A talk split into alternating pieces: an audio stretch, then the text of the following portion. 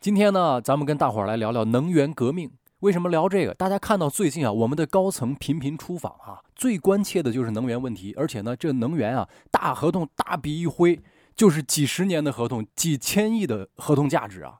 那么，能源这个东西为什么这么重要呢？你回去看历史，你会发现啊，推动人类文明的发展啊，其实就是三次工业革命。从最初的牧童遥指杏花村，那个时候骑着牛啊，要么骑着骆驼。后来呢，到蒸汽机，再往后电气时代有有了这个电动车啊。其实每次工业革命说到底，它都是能源革命，都是这个东西在推动。所以你知道这个东西很重要，政策又这么扶持，那你说好，既然这东西有价值，那咱也跟着政策走啊，是不是？我们普通人就应该把房子也卖了，咱们就投资能源。但这个事儿还真的是需要你去慎重考虑，因为要知道很多宏观方面的战略规划啊，比如说大的产业格局啊，包括这个呃产业的升级啊。这个格局的变迁啊，它跟普通投资人关系未必特别的大。我们所说的这些国家战略，它是很重要，但是请注意，请特别注意，国家战略虽然有价值，但是它不一定具备很大的商业价值。你去看，为什么在咱们资本市场上，曾经过去那么多年，茅台就它一个卖酒的，哎，股价涨得特别好，猛涨。你再看美国资本市场上，巴菲特投资的可口可乐，哎，它在很多年的时间里都是一路股价猛涨，直到现在还是在不停的往上涨。他们都有一个什么共同点？你会发现，他们都是具备很高商业价值的东西。那你说商业价值来源于哪里呢？通俗的说，其实就是离市场很近，变现特别容易，也就是产品好卖。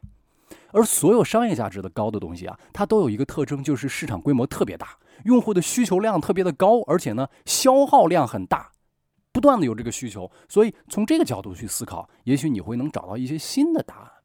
所以你看，包括乔布斯啊，大家说乔布斯很伟大，不仅仅因为他开发了一款很酷的手机，其实他的名气很多年之前就很响，就是因为他的努力。很庞大的计算机，哎，他给他做做减肥瘦身，让大块头能变成小家伙，走进千家万户，所以才有了后来我们所说的个人 PC 啊，就是个人电脑啊。所以在某种意义上，衡量一家公司有多大的商业价值，你就得看它的产品有多少用户。一般来说，用户数量越多的产品呢，它的商业价值也就越大。所以咱们今天不是说能源吗？你想想曾经那个太阳能啊，让多少工厂倒闭，让多少投资人悲剧啊？什么原因？其实你看看，在咱们中国，在咱们这儿，到底有多少人在用这个东西呢？你看看你周围邻居有吗？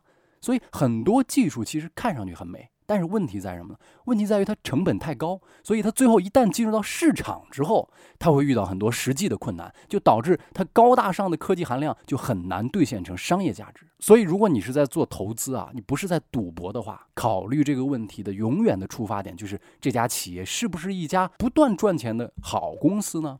那有些公司它是受益于这样的短期的政策发展很快，但是呢，它不一定能够长期持续的赚钱。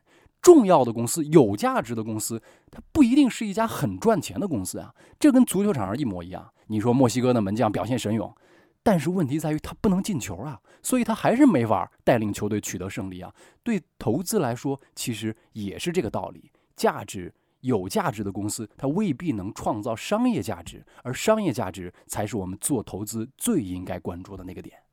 好，恕我直言，恕则是我，咱们下一回再见。